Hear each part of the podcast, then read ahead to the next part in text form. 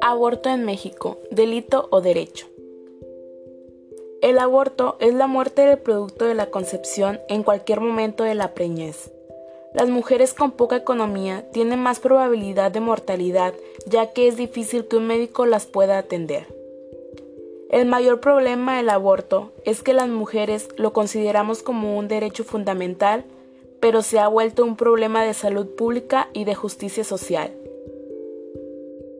Hasta el día de hoy, a las mujeres que decían abortar por su propia decisión se les aplicarán seis meses de cárcel. Tienen que haber dos principios. El primero es el respeto a la vida en todo momento y el segundo es que la cárcel no es la solución para las mujeres. Si de por sí quedan traumadas al haber terminado con la vida de su hijo, para después meterlas a la cárcel, esa no es la solución.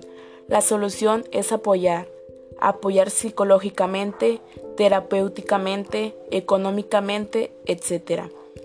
Que le ayuden a sanar este tema que es muy grave. Tenemos que respetar los dos derechos, el de la mujer y el del menor.